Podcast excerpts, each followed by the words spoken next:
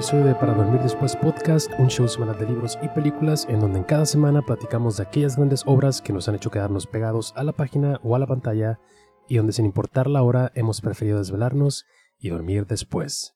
Yo soy su host Miguel Zárate y una semana más me encuentro acompañado de mi gran amigo y co-host Ramiro Alvarado. ¿Qué pedo, cabrón? ¿Cómo andamos? Aquí andamos, cabrón. Ya sabes, los problemas técnicos de semana a semana. Y pues emocionado por, por el tema que vamos a tocar y también por la película de la que vamos a hablar, güey, que creo que es algo un tanto impactante y más que nada también por, por la fecha que se conmemore y en la fecha en la que vamos a estrenar el episodio. ¿Tú qué onda, güey? ¿Qué pedo? ¿Qué cuentas? ¿Cómo va la semana? Bien, viejo, pues aquí andamos terminándola. Es, es un domingo para aquellos que nos escuchan. Nos tocó grabar en domingo, entonces estamos que con depresión dominical, ya esperando el, el lunes, pero pues ni modo, viejo, así nos tocó el día de hoy. Hace un poquito calorcito, pero tenemos chévere, entonces pues a darle, viejo. ¿Por qué no nos hablas del tema que vamos a hablar el día de hoy? Muy bien, pues para no perder la costumbre me toca dar mi, mi clase de historia muy reducida y con muchas deficiencias, pero creo que en este caso el tema lo amerita más que nada para dar un poco de trasfondo y en este caso más que meter de mis palabras estoy sacando información de una página de la BBC donde se documentó todo este este asunto de forma muy resumida y muy completa. Y pues para poder hablar de la película que corresponde el día de hoy como mencioné es importante dar el background y pues para, para poder que todo esté bien. Todo empezó un 23 de julio de 1968 con una pelea de estudiantes en el centro antiguo del Distrito Federal pelea a la que terminó llegando el grupo de antimotines de la policía capitalina, conocido como el Cuerpo de Granaderos, y que como las personas civilizadas que son esta bola de cabrones, trataron de calmar el asunto a punta de chingazos contra el que se le parara, enfrente.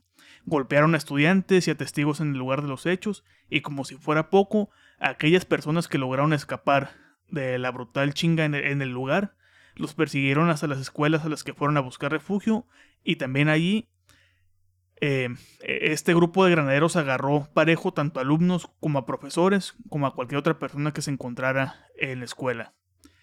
Cuatro días después, el 27 de julio del 1968, estudiantes de la Universidad Autónoma de México, la UNAM, y el Instituto Politécnico Nacional, el IPN, organizaron una marcha en contra de la violencia policial, marcha a la que también se sumaron miembros del Partido Comunista Mexicano, pero como ya es costumbre en este país, volvieron a llegar los granaderos a hacer lo suyo. A partir de este momento es cuando empezó el movimiento estudiantil que en pocas semanas creció rápidamente. La UNAM, el IPN y otras universidades del país se declararon en huelga. El ejército ocupó las instalaciones de la UNAM y del IPN, pero no logró contener el movimiento agrupado en el Consejo Nacional de Huelgas, o la CNH. En respuesta a esta ocupación de la Universidad Autónoma de México, el rector de la universidad, Javier Barro Sierra, renunció en protesta por la invasión de la autonomía universitaria. Llegado el día trágico, el 2 de octubre de 1968, se había convocado una nueva marcha de protesta que partiría de la Plaza de las Tres Culturas en Tlatelolco, lugar que fue rodeado por cientos de, soldados, y que una vez que los estudiantes daban anuncio de que la marcha ya iba a ser terminada para evitar más violencia, o sea, como quien dice, estaban dejándolas por las buenas. Eh, los policías y eh, los soldados se les cerraron, los acorralaron e inició una balacera contra la multitud que se encontraba en dicha plaza. Hasta el día en el que estrenamos este episodio, aún no se sabe cuántas personas realmente murieron o fueron heridas en dicho evento. Cabe mencionar que el movimiento del 68 no se comprendería si no se considera que en esa época existía un régimen autoritario y represivo, y que sobre todo en los años 60 hubo una, una sucesión de intervenciones militares en las universidades, que fue creando un ambiente de descontento y de malestar entre la juventud. Pero también es importante saber quién era el presidente del país en aquella época. Pues el presidente era Gustavo Díaz Ordaz, por parte del partido que mantenía el poder en, eh, en aquella época y durante muchos más años, que fue el PRI. y eh, su sexenio fue de 1964 hasta 1970. Después del 68, Díaz Ordaz declaró que al enfrentar el conflicto se habían agotado los recursos políticos y se tuvo que acudir a la fuerza. Muchos años después, 21 años para ser exactos, en 1989, eh, tras la masacre de ocurrente de Lolco, se estrenaría una película mexicana en la cual desde la perspectiva de una familia que vive en los departamentos que se encuentran en la Plaza de las Tres Culturas, se nos narrarían los sucesos tanto del día 2 de noviembre, 2 de octubre como del 3 de octubre de 1978. La película fue grabada con bajo presupuesto y a escondidas de las autoridades. Recreando recrearon un departamento de los que se encontraban ahí en la Plaza de la Cultura al milímetro, en un foro al sur de la Ciudad de México, y fue grabada en orden cronológico la película por cuestiones de presupuesto, de apuro y para evitar la censura.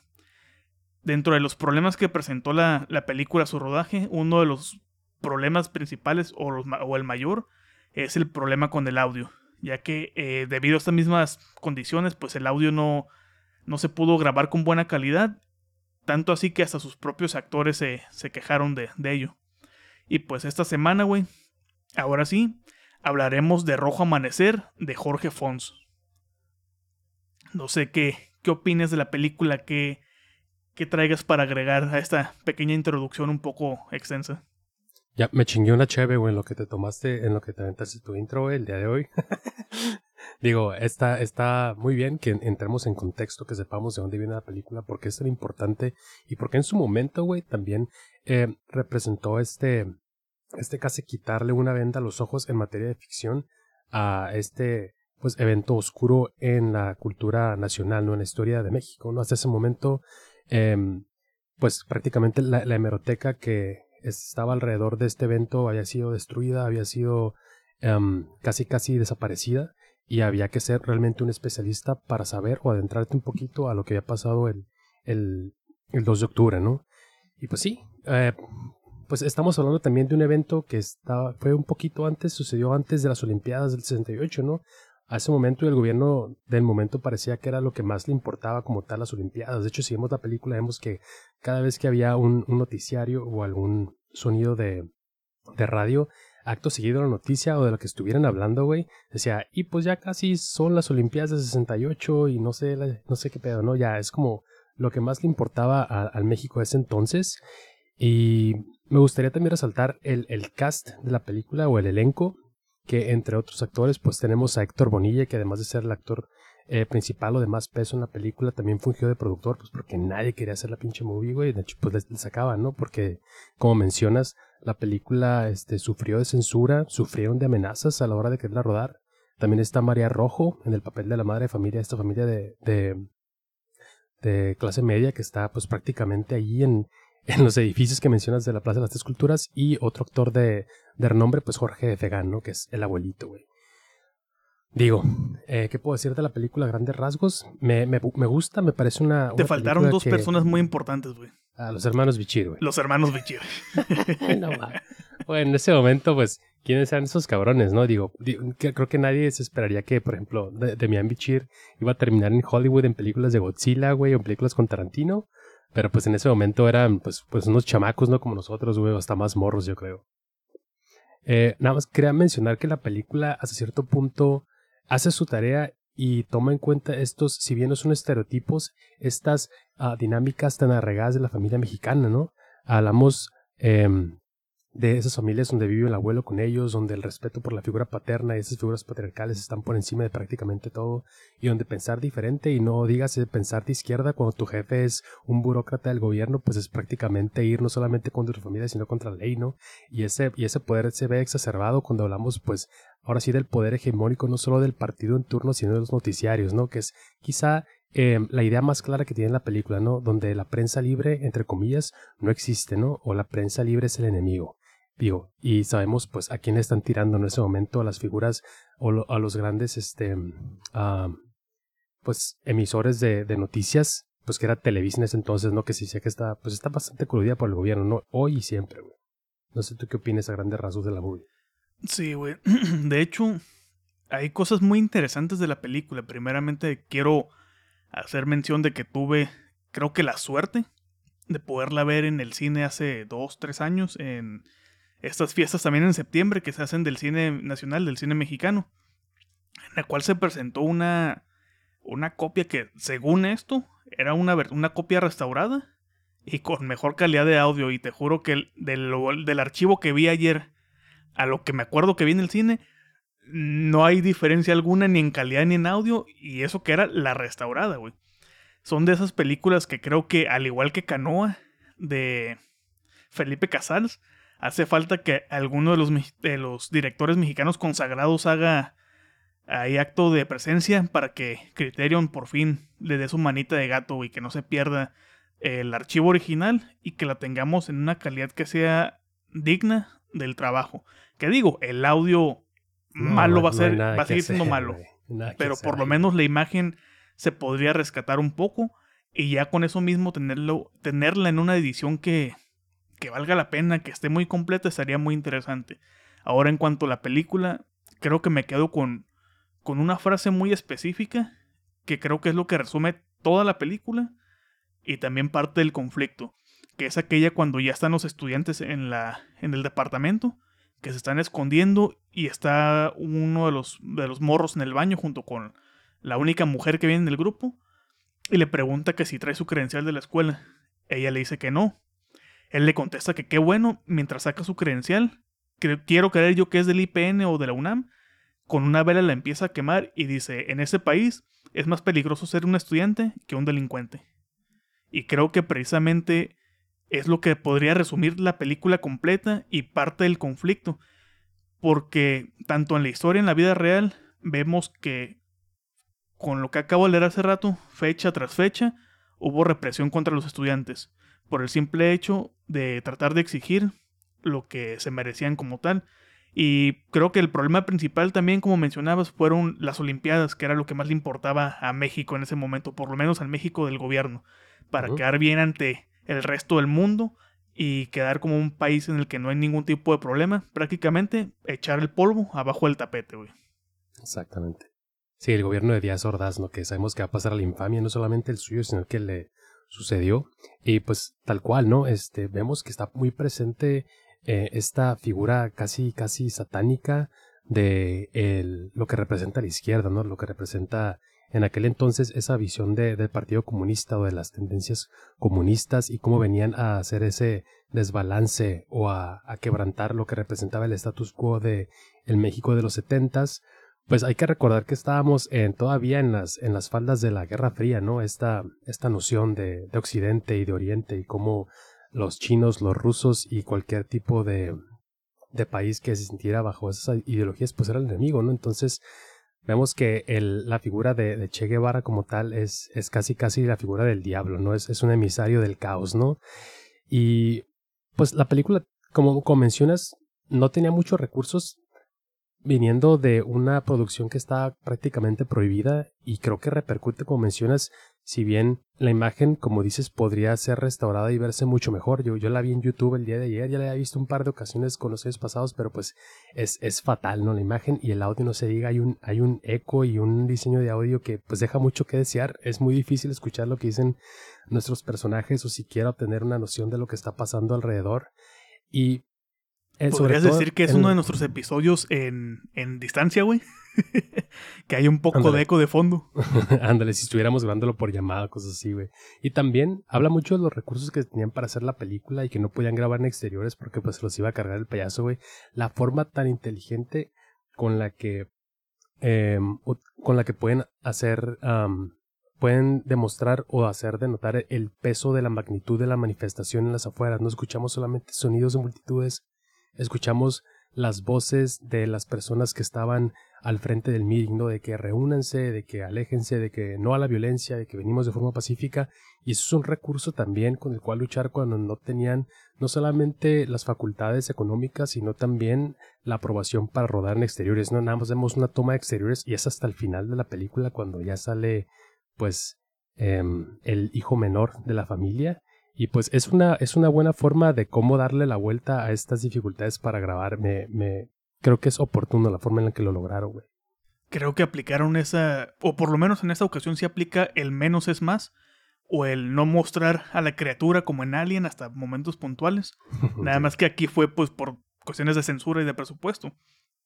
Y sí, se me, se me hizo muy interesante el hecho de que a pesar del pequeñísimo presupuesto que tuvo la película, haberse grabado en clandestinidad completa, eh, con todos los cuidados que tuvieron que tomar, el hecho de que se tomaran el tiempo de recrear uno de los departamentos al milímetro, o sea, en, un foro, pero a fin de cuentas al milímetro, eh, creo que habla muy bien de tanto el director como del, del equipo que juntó para tratar de narrar esta historia que leyendo, documentándome para ese episodio, mencionaban que ya en muchas películas previas a Rojo Amanecer ya se había hecho mención sobre el 68. Nada más que esta fue la primera película en la cual se habló de forma abierta y directa sobre el tema. ¿Por qué? Porque principalmente es sobre una familia que está viviendo en los departamentos ahí detrás del Olco, justamente en la plaza donde sucede la masacre, y el cómo nos va armando todo el, contexto, como dices tú, el papá que trabaja en gobierno, el abuelo que fue militar, los hijos mayores que están estudiando en una universidad y están saliendo a marchar, la madre que se preocupa tanto por, por sus chamacos como por su papá, como por su esposo, y el abuelo que sigue con estas ideas muy arraigadas de que en mis tiempos los chamacos se portaban mejor, que en mis tiempos les hubieran puesto una chinga, en mis tiempos el ejército, seguimos viviendo en ese México de una u otra forma, simplemente unos cuantos años más adelante. Y se me hizo interesante de que me acuerdo que esta película se iba a llamar Bengalas en el cielo, o por lo menos era el nombre que tenía en el guion, precisamente por esa escena que no vemos, pero que narra el, el, hijo menor, donde indican que están viendo por la ventana, están viendo el meeting, están viendo todo el rollo. Se escucha que anuncian pues, ya que es el final del meeting, que se van a dispersar para no acarrear problemas, para que no haya violencia en contra de ellos. Acto seguido se escucha un helicóptero, el niño dice que hay bengalas y empieza la tracatera. Sí, creo que uno de los uno de esos grandes conceptos que empapan o envuelven la película son los, los miedos como tal de la sociedad mexicana y los miedos que van desde los núcleos. Pégate un poquito más al, micrófono. Como. Ah, ok. Creo, creo que aquello, uno de los conceptos que envuelve más a la película eh, son los miedos. Y hablando de miedos, aquellos que envuelven como tal a los núcleos más íntimos de la sociedad mexicana y a los más grandes, empezando a los miedos a los cambios generacionales en las familias. El abuelo, como mencionas, que habla de cómo los jóvenes ya no tienen ni un solo recato por el respeto y por las formas, el respeto a la tradición, etcétera, y al exterior no también estos miedos a la autoridad, el cual pues no debería ser el miedo a al orden, pues viene siendo al, al, al Estado, ¿no? Como tal. Y pues hay una muy marcada diferencia y distancia entre justamente las, las, generaciones y los puntos de vista entre hijos y padres y las diferencias entre lo que buscan los hijos y los padres, ¿no? Los padres que parecen ya asentados por las tradiciones y por lo que se debe dictar, lo que es, lo que debe ser el ser, el deber ser, dicen por ahí, y los hijos que son, pues, lo, vemos con el pasado de las generaciones. El, joven siempre tiene tendencias a venir y cambiar lo que ya estaba preestablecido, ¿no? Que vienen siendo las tendencias de izquierda, las revoluciones, los cambios en los paradigmas, en los dogmas, y de alguna otra forma también siento que están bastante impregnados en, las, en, el guion y en el actuar de los personajes. Eh, me encanta ese sentido de comunidad que hay entre las personas que habitan esos complejos departamentales o edificios. Es algo que difícilmente se ve en otro tipo de áreas eh, residenciales o viviendas en donde pues los están prácticamente unidos, ¿no? Los separan paredes, pero son grandes familias que hasta cierto punto pues tienen los mismos problemas cuando se les va el teléfono, que se empiezan a dar cuenta de que se va la señal, pues están hasta cierto punto bastante comunicados y al final pues acaban siendo víctimas de ese mismo sistema represor, ¿no? Eh, ¿Cuál es el evento, que detona, que detona el final de la película? Si bien en un principio los jóvenes, los hijos de esta familia, los hijos universitarios de la familia regresan y son puestos en seguridad por su familia, traen amigos que fueron heridos, ¿no? Que fueron heridos durante, durante la balacera, durante la represión policial, durante la represión por el Estado. Y es ahí donde en un devenir de acciones y en un devenir de actuares y de, y de diálogos, vuelven y regresan, güey, los, los, los, pinches placas, güey. No sé ¿qué pensaste justamente cuando la primera vez que viste que llegaron con esos personajes heridos? No sé si por el baje que ya tienes viendo películas sabías que iba a representar esa piedrita en el arroz, güey, o esa pierna en el zapato que iba a devocar en, un final más trágico. Creo que para la primera vez que vi la película, pues ya. Ya, ya sabía yo el, el que acontecía. Entonces me hice el big spoiler yo solo. Pero sí, a fin de cuentas siempre tiene que haber eh, una acción o un evento que es lo que va a echar para abajo todo en ese tipo de historias trágicas basadas en la vida real. Y que más que amigos eran compañeros de situación. Porque ahí lo menciona cuando llega, llegan los chamacos, los bichir con, con, la jefita, y que le dice que son sus amigos. Y dice, no, no los conozco, los acabo de encontrar aquí abajo, estábamos juntos en el meeting. Y cómo entran, y pues eh, hay uno que trae un balazo en el, en el brazo costado.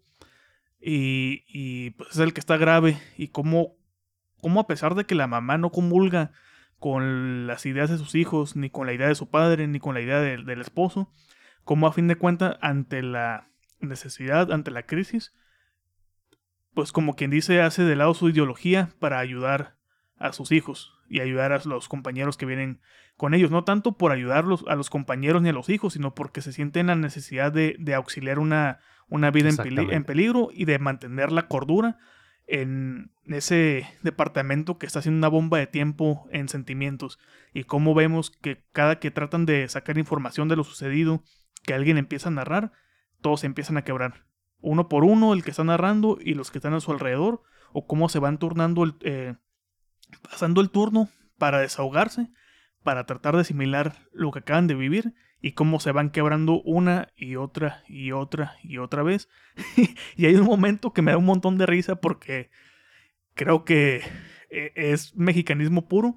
Cuando uno de los morros eh, marca por teléfono a su casa para, para avisar que está bien. Oh, y que escucha, sí, mamá. No, mamá, no me puedo. Sí, mamá. Te estoy diciendo que no. Mañana hablamos de esto, mamá. el, típico, me vale madre dónde estás, tú te me regresas, cabrón. Nomás quiero saber que estás vivo y te me regresas. Y es como, jefa, no puedo regresarme porque me van a matar aquí abajo. Curiosamente, donde me llegué a meter es en el epicentro de todo este desmadre, jefa, ¿cómo ve? Pero sí, güey, y como mencionas también lo de los vecinos, que todos están en la misma situación, todos están sufriendo esta, estos cortes de electricidad, esta pérdida del, del teléfono. Cómo se nota que entre ellos hay convivencia, eh, eh, ya sea porque son simplemente vecinos o porque los hijos de alguno de esos vecinos van juntos a la escuela, ya sean los más chicos o los más grandes. El hecho de que también en una ciudad como la Ciudad de México, el antiguo Distrito Federal, cuando esto sucedió, que tiene tanta y tanta y tanta gente y donde ya ver una casa como tal en forma es raro, ya la vida ya es en departamentos, en edificios, en lo que encuentres, cómo mantienen, por lo menos hasta ese momento mantenían esta comunidad, esta comunidad y esta comunicación entre ellos. Porque si nos vamos a la Ciudad de México, a la época moderna, tenemos que puedes vivir en un departamento o un condominio exactamente igual y no conocer ni a tu vecino de pared, güey ni al de pared, ni al portero si es que lo hay. No, no conoces absolutamente a nadie, ni aun y cuando se topen en escaleras. A veces incluso ni se llegan a saludar. Y creo que este es un problema que pasa tanto en ciudades de este tipo como la Ciudad de México, como incluso en ciudades como la de nosotros, güey, que en Tijuana, que todavía algunos vivimos en, en casa como tal, pero que tenemos vecinos próximos y ni los conocemos, ni los ubicamos.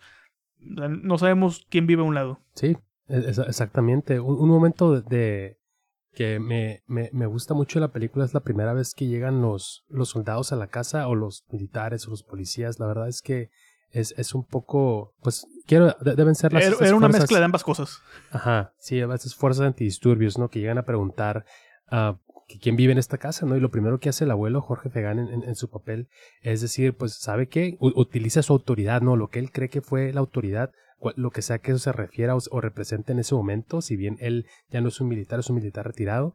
Y ese tipo de, de, de, poder, si lo podemos ver de algún, de algún modo, de, de, autoridad, si, si es que vale o no vale, pues es lo que hasta cierto punto les gana tiempo para poder seguir teniendo a los heridos y a los Creo que más que autoridad, güey, era respeto. Porque creo que eh, a pesar de cualquier cosa que tenga el ejército, cosas buenas, cosas malas, lo que hayan hecho o estén por hacer, si algo sí respetan, entre comillas a veces, es el rango de sus superiores y personas retiradas del ejército que tengan un rango superior o algo, por lo Pues, menos. y- Y, Ah, y pues a al, veces. final no, al final no la acababan respetando tanto los otros. Bueno, es que los otros culeros parecían más salidos de una película acá de, de los hermanos Almada, no los del final. Sí, güey, Sí, sí. Pero por lo menos en un inicio, cuando sí vemos a militar como tal que llega a la casa, por lo menos vemos que sí hay un trato ahí de respeto entre ellos. Que se va perdiendo un poquito en ciertos momentos, pero que a fin de cuentas el respeto llega porque ya es un retirado y es un su, su superior por, por esto mismo del retiro.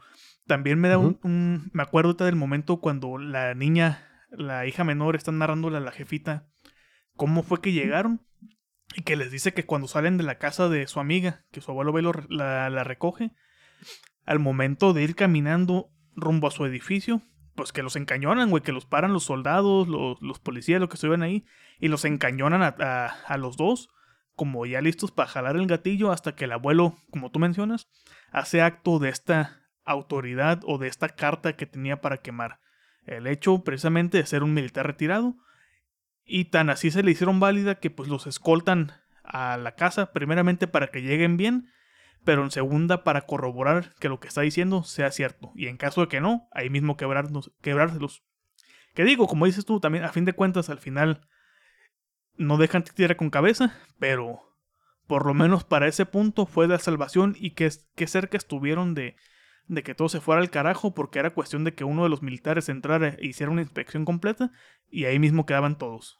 Sí, pues este, este Deus Ex Machina, ¿no? Este, pues decisiones de guion que al final de cuentas dan pie a, a llegar a un final pues más dramático y más exacerbado. Me, me, gustaría saber, güey, ¿qué qué es lo que opinas de, de las actuaciones como tal, porque yo salvo a María Rojo, pues que es una grandísima actriz, a Héctor Bonilla, que al final de cuentas ya lo hemos visto en muchas mamadas, güey, de, de esas películas que llenan el, el Cinépolis y el Cinemex acá a, a tope, güey. Como cuando los hijos regresan, no sé qué otras cosas, güey. Y pues, y pues Fegan, pues, creo que todas las Esas demás, madres que te encantan ver, güey, a las 3 de la mañana cuando no tienen en, nada que en hacer. Amazon, en, cuando las Sí, pone sí. Amazon me las chingo, güey. Digo, creo que de ahí fuera de ahí, pues todas son, son, los diálogos se sienten bien artificiales, güey, súper teatralísimos. Digo, no, no, no creo, no, sé cuál fue la dirección, no sé cuál, la no sé cuál fue la, la, la instrucción de font, sobre todo con los actores más jóvenes. Pero al final de cuentas siento que acaban vendiendo la idea. Siento que si la partes en una novela, güey, de, es una miniserie para la señora, güey, sí, sí se las vende bien. No sé si será el fin. Pues de hecho, también cuando estás viendo la película tienes esta sensación, a pesar de que está el departamento creado de al 100%, tienes esta sensación de que está, de estás viendo una obra de teatro, por lo mismo que mencionas las actuaciones un poco exageradas, eh, los bichir actuando. Ándale, güey. Principalmente el padre, cuando eh, precisamente cuando están desayunando, que golpea la mesa, muy imponente, que se- ah, güey. O sea, sí, Sí, me imagino este momento en, en un teatro como tal. Pues actuaciones, como dices tú, eh, fuera de, de los adultos de la, de la película, creo que el resto peca de, de mala actuación. Pero creo que son lo suficientemente decentes dentro de lo malo para, como tú dices, vender el papel que están interpretando. Para que se la compres tantito y más porque bien desde un inicio puedes decir, se ve de la chingada la película, se escucha de la chingada, güey, me voy de aquí. Pero si te terminas quedando a ver la película es porque ya entras en las convenciones de lo que estás viendo. Ya entras en la convención de lo que te están entregando y muy probablemente no, vas- no vas a tener ningún inconveniente con las actuaciones. Por lo menos no hasta que termines de ver la película y te pongas a analizarlo. En el momento van a pasar como una más del montón, como si nada. Y no sé, güey, creo que también parte de, de este problema como tal, que decías de las actuaciones, creo que por las mismas prisas que tenían el, el hecho de estar grabando a, a escondidas, con la presión y con la tensión, creo que todo el, el tiempo de Jorge Fons se fue en la construcción del, del- departamento quizás sí. y el hecho de que se fue, por lo menos se grabara bien. Creo que todo lo demás ya fue secundario mientras la historia se pudiera contar y la película se viera por lo menos decente en su, en su postura en, en pantalla o Ujú. su puesta en pantalla. Creo que todo lo demás para él era secundario en este, en este sentido. Y más también considerando que cuando estaban tratando de pedir permisos para hacer la película, eh, también otra parte que leí mencionaban que les comentaron que ni le movieran, o sea, que, que el tema ese no lo podían tocar y que mejor ni, ni le anduvieran rascando. También, si mal no recuerdo, la película estuvo enlatada, aunque fue semanas o meses, pero estuvo enlatada en lo que quién sabe cómo lo hicieron, pero la lograron recuperar o sacar y estrenar. Sí, sí, de, hecho, o sea, fue, fue un, eh, desde su, filmación fue un proceso bastante truculento. Recuerdo una entrevista que el, el, guionista ni siquiera quería darles la, ni siquiera quería darle la movie a Bonilla porque decía, yo siempre he sido muy celoso de quién, de quién le entrego, a quién le vendo misiones. Y pues en pláticas con este señor, pues fue cuando me di cuenta que lo podía llevar a un buen puerto y confié en él. Y al final de cuentas, pues nos entregaron este, este proyecto que resultó ser hasta cierto, hasta cierto punto y hasta, hasta entonces, hasta este momento, eh, una película de referencia en el cine mexicano de aquel entonces. Posterior a la primera noche, que es cuando pasan los, los grandes eh, eventos, digamos, de, de, de tamaño cabalístico en, en, en los movimientos. ¿Qué, ¿Qué, es lo que pasa, güey? A la mañana siguiente, pues vemos los noticieros de la mañana, ¿no? Donde después de dar información a medias y donde dicen que a lo mucho fueron 20 muertos, algo por el estilo, tan, tan, tan, dan corte, güey, dorte acá, corte y pues ya mero son las Olimpiadas, señores. Ya estamos más que listos, ya tenemos todos los, los, los estadios y estoy en. Entonces, una vez más, lo, ¿qué era lo que realmente le importaba al gobierno y cómo querían que ya las voces fuese como fuese, güey? Para que su evento de magnitudes este, universales siguiera y se hiciera al pie de la letra, güey. No, no, no había. No había lugar para la crítica, no había lugar para las movilizaciones. Que tenía que ser ese país eh, siempre, siempre, pues como ha sido siempre, güey, un país tibio, güey, un país que no asume siempre posturas, un país que los de izquierda son más de derecha y los de derecha, pues realmente nunca asumen bien su postura porque al final de un país de contradicciones. Un país de, contradicciones, totalmente, viejo.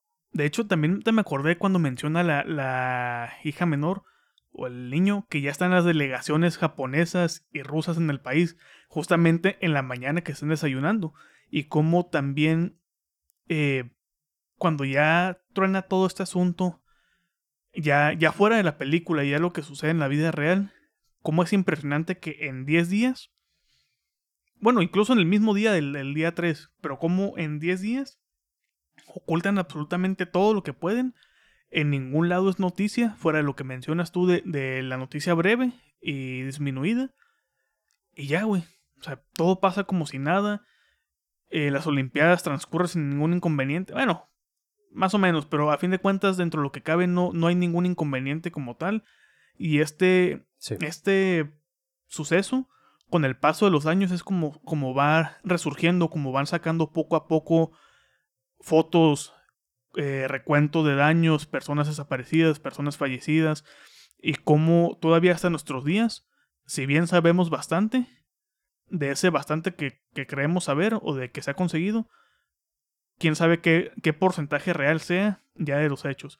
Porque digamos, si reportamos, por poner un número, 10.000 desaparecidos, quién sabe si son esos o son todavía muchísimo más. ¿Y qué sucedió con ellos? Conocemos muy poco, de hecho también no tiene mucho. Bueno, sí tiene un poco, pero está el documental de El Grito, que son, son este pietaje que se encontró de los estudiantes que estuvieron grabando durante estas eh, marchas, eh, lo poco que se ha podido rescatar y también nos da una perspectiva ya desde, desde in situ como tal del suceso. Y también es una parte muy sesgada porque como eran estudiantes los que estaban grabando, pues grababan con lo que traían a mano, eran 8 milímetros, muy poco tiempo, entonces tenemos una visión también muy sesgada, pero nos podemos dar una idea con ese pequeño fragmento que hay de lo que pudo haber sucedido y cómo también volvemos a que somos un país que tiene la memoria muy corta, güey. Tiene memoria de Dory. Porque también años después, ¿qué volvió a suceder, güey? Y esto lo, esto lo termina representando Cuarón en, en, unos, en un momento dado en Roma. El halconazo en 81. El halconazo. O sea, no habían pasado mucho tiempo tampoco entre el suceso del, del, del 68 y aparte entre la película como tal de, de Jorge Fons, que todavía en el Inter hubo tiempo para el halconazo. Me, fui de eso, me fui de eso adelante, 71. más otras cosas por ahí que han de haber tres años. Otras cosas que han de haber sucedido también que no llegaron a flote y como todavía hasta nuestros tiempos tenemos que siguen sucediendo esas cosas como qué cosas recientes. Ayotzinapa o los estudiantes del TEC creo que se hizo un documental que se llama Hasta los dientes que según el ejército y la, o la policía estaba diciendo que estaban armados y la chingada cuando eran estudiantes o los últimos que que recuerdo, hasta el de, como tal. También otro grupo de estudiantes de cinematografía que fueron levantados. Y en Guadalajara, creo que fue, ¿no? Jalisco. Ajá, en Jalisco. Sí. volvemos a que se repite esto una y otra y otra y otra vez. Y se van a seguir repitiendo estos sucesos. Y nunca va a haber un culpable como tal.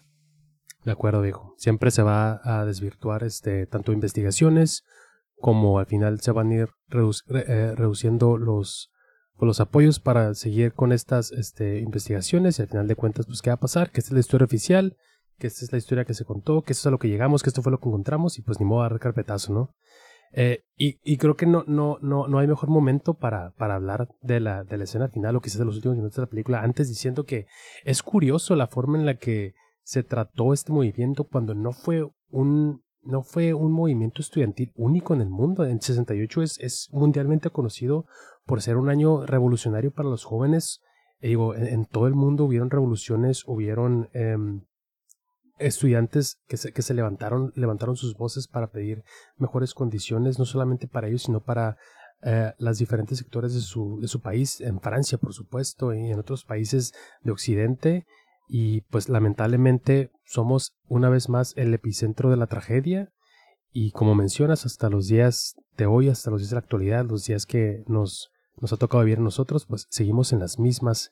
Pero una Creo que con Francia, güey, este. Francia lo podemos sacar de la ecuación porque, como dice Welbeck en su misión, los franceses em, ah, hacen marchas de absolutamente todo. O sea, para ellos es como un martes cualquiera el hacer una, un movimiento. Entonces, cada, semana estaba haciendo videos.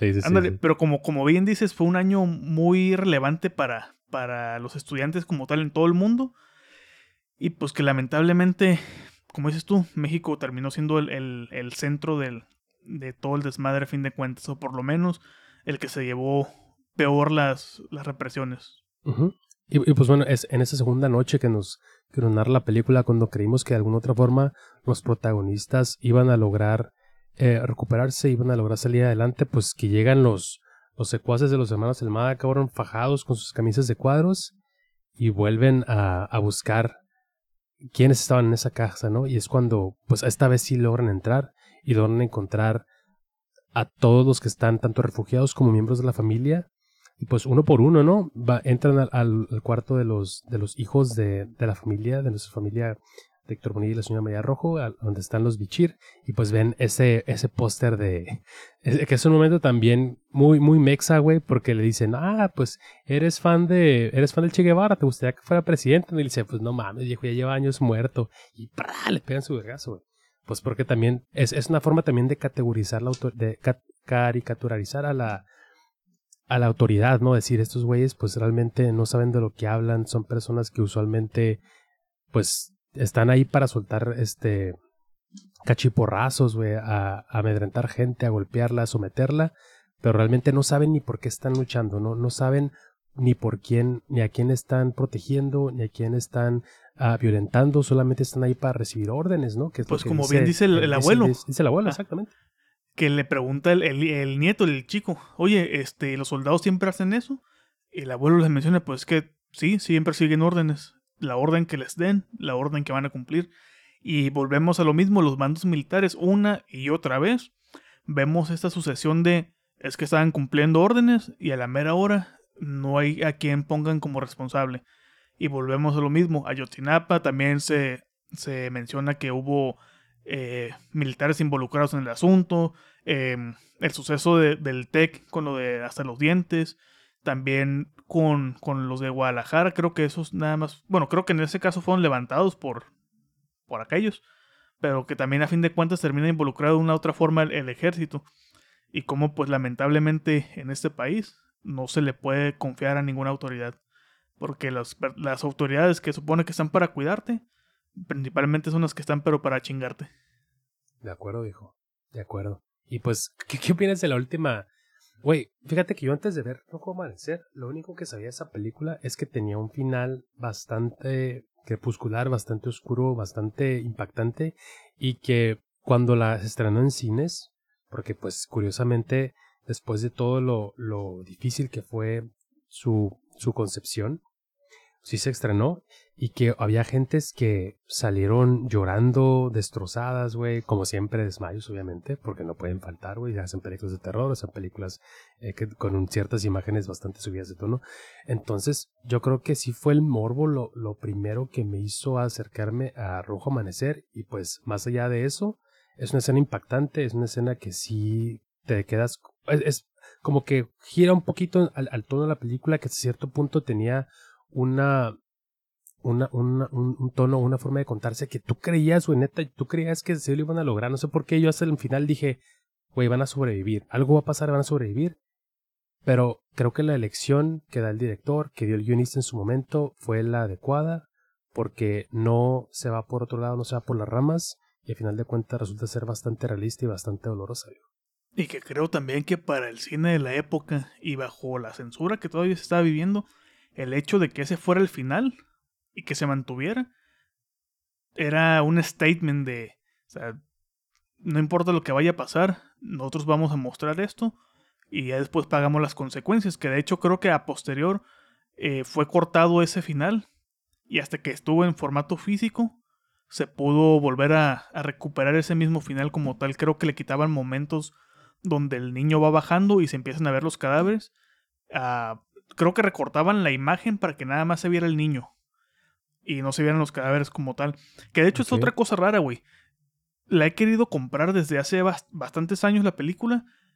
Se editó en DVD, se editó en VHS y no se puede encontrar en ningún lado ya porque está más que agotada y nunca se volvió a, realizar otro tiraje ni aquí ni en otros países. Que normalmente las películas mexicanas que aquí no encontramos la tienen en otros países en ediciones bien chingonas. Criterion es un ejemplo de eso, como volvemos a, a Canoa de Felipe Casals, que también es otra película que también hace crítica del 68 precisamente, pero con, otro, con otra historia, en un pueblo, sí. más gráfica.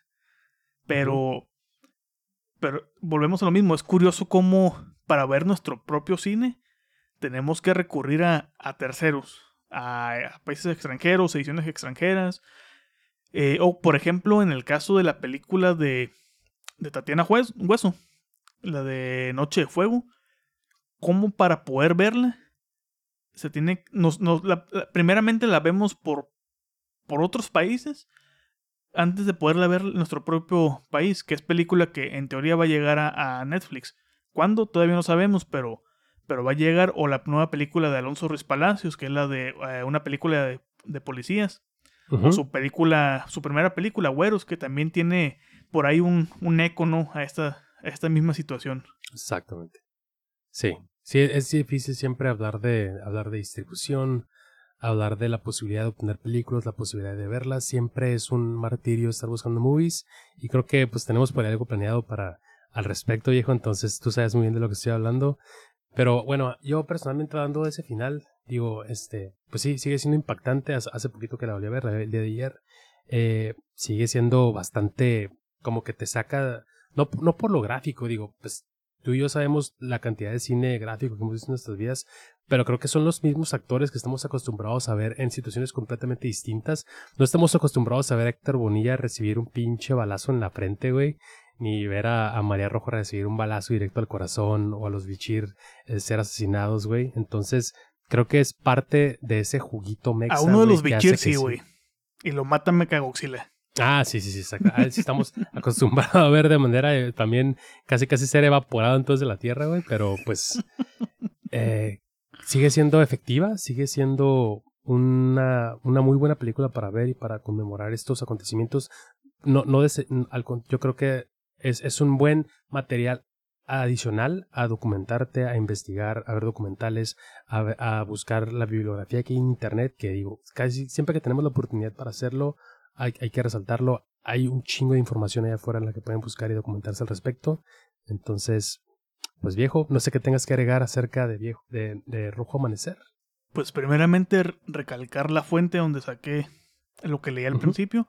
Fue de, no, no recuerdo la liga, aquí la tengo, pero es de la BBC México. O por lo menos la, la, como la filial de la BBC donde está documentado todo esto de forma muy breve pero muy completa. Y todavía traía fotos de, del suceso de una que otra foto, pero a fin de cuentas trae eh, con qué ilustrar. La otra, hay, hay cierto punto en la película en la que sí se vuelve un poquito lenta. Precisamente creo que son esos momentos en los que para la familia es bueno porque no sucede nada, pero como espectador sí, sí se siente un poquito lento, pero sabes al final que es necesario estos momentos de calma precisamente por este final que nos entregan. Y pues nada, güey, ¿qué me gustaría sobre la película? Que se hiciera un trabajo de restauración con ella. O sea, que realmente se hiciera un trabajo de restauración y se pusiera a disposición nuevamente, así como el IMCINE junto con la con el AMAC. ¿Te acuerdas? No sé si te acuerdas que hace unos años, junto con, las, con los estrenos de los Arieles, se, se sacaron unas películas en DVD donde venía la de Carlos Tabuada, la de Veneno Parrasadas. Sí, sí, sí, claro. No son de muy, muy, muy buena calidad, pero son aceptables. Entonces yo creo que con eso nos podríamos barrer, güey. aunque si sacaran esa película en esa edición, podríamos darnos por bien servidos. Pero porque la podríamos tener, porque sabemos que Criterion va a ser un poco difícil o muy difícil si no interviene un Cuarón, un Iñárritu o un Del Toro en pro de, de que sea preservada. Y también aprovechando el hilo con películas mexicanas, ¿qué otra película mexicana me gustaría que, que se le hiciera el mismo tratamiento? Macario. O Los Olvidados. Urgen las dos. son, güey. son películas que están bajo el resguardo de, de Televisa. Que ellos tienen sus, sus, sus películas. Que de hecho no sé, qué, no sé qué pasó también con ellos, güey. Porque muchas de las ediciones de películas mexicanas que están bajo su resguardo, en algún momento las circularon en DVD. Y eran en calidad aceptable, buena relativamente. Y de un tiempo para acá las dejaron de, pues de, de, de editar. Y han dejado, hasta donde tengo entendido, que se pierden, no que se pierdan, pero no le han dado mantenimiento a algunos negativos. Por parte de la Cineteca se sabe que ellos están en una, una perpetua trabajo de restauración de algunos eh, negativos, de algunas películas, o por lo menos en digitalizarlos por cualquier cosa. Pero pues de qué nos sirve que se digitalicen y que se, se restauren una que otra, si a fin de cuentas se circulan en uno o dos festivales y nunca llegan al formato físico. O deja tú el formato físico, siquiera que las manden a digital. Plataformas para digital hay, que está Filmin Latino, está Movie, está Netflix incluso, que también tiene mucho mercado del cine mexicano y... Prime. y- Prime y cada vez le apuesta más al mexicano, exactamente. Pero o sea, son- es muy poca la, la cuota de cine mexicano y más de ese tipo de cine mexicano. Entonces creo que desvió un poco de qué me pareció Rojo Amanecer para hacer el statement ahí también del cine mexicano, pero es todo lo que tengo que decir yo por el momento, aprovechando la situación. Pues, de acuerdísimo, viejo. Ya nada más para cerrar, quiero decir que, pues, es, es en, en un, en un país en donde pareciera que este tipo de películas inundan cada cierto tiempo nuestra cartelera y nuestra oferta de cine, es necesario no olvidar y remembrar, este, remembrar ese, ese- esos eventos que han forjado la historia y la cultura mexicana. Y pues, es difícil, claro que es difícil. Es, es difícil recordar, es difícil ver a través de las dramatizaciones o, docu- o documentos históricos ese tipo de, de vivencias, pero pues no nos queda otra, eso es lo que nos forja nuestra identidad. Y pues bueno, con eso terminamos otro episodio de Para Dormir Después Podcast. Escucharon, vaya, viejo, ah, ayúdame con el nombre porque no lo tengo aquí presente. Bueno, pues Mm. aprovechando la fecha en que estrenamos, que es 2 de octubre, 2 de octubre, bueno, se estrena un 2 de octubre, pues 2 de octubre no se olvida, por tanto el nombre del episodio es No se olvida. Perfecto, viejo. Eh, qué, qué gran nombre. No se olvida, no lo olviden. Recuerden que si les gustó este show, les agradeceremos mucho sus comentarios y que nos califiquen con 5 estrellas en su aplicación para escuchar podcast favorita y así este programa pueda llegar a más personas y nos incentive a mejorar semana con semana, pero sobre todo, por favor, recomiéndenselo a alguien que necesite recordar este tipo de eventos que han forjado nuestra identidad como mexicanos y que si bien nos persiguen, no nos queda más que rememorarlos, conmemorarlos y seguir adelante. Pueden seguirme en Twitter para temas off topic y mentadas de madre en arroba. Y a ti, cabrón, ya dinos por favor, dinos, dinos. Ay, güey, me pueden seguir en arroba ramiro alvrm94. Eh, algo que se me olvidó agregar al, al- todavía parte del tema y que va a ser un buen cierre. ¿Para quién se lo pueden recomendar? También se lo pueden recomendar a aquel amigo conspiranoico que cree que la CIA está inmerso en todo, porque en este caso precisamente hay documentos donde dicen que la CIA estuvo involucrado en el 68, tanto aquí en el país como en otros países, así que Latinoamérica siempre la y está metido. Hágala, viejo. Hágala. Escuchan, escuchan a Ramiro Alvarado y Miguel Zárate. No, no, nunca olviden, no olviden. Hasta la próxima. Rato.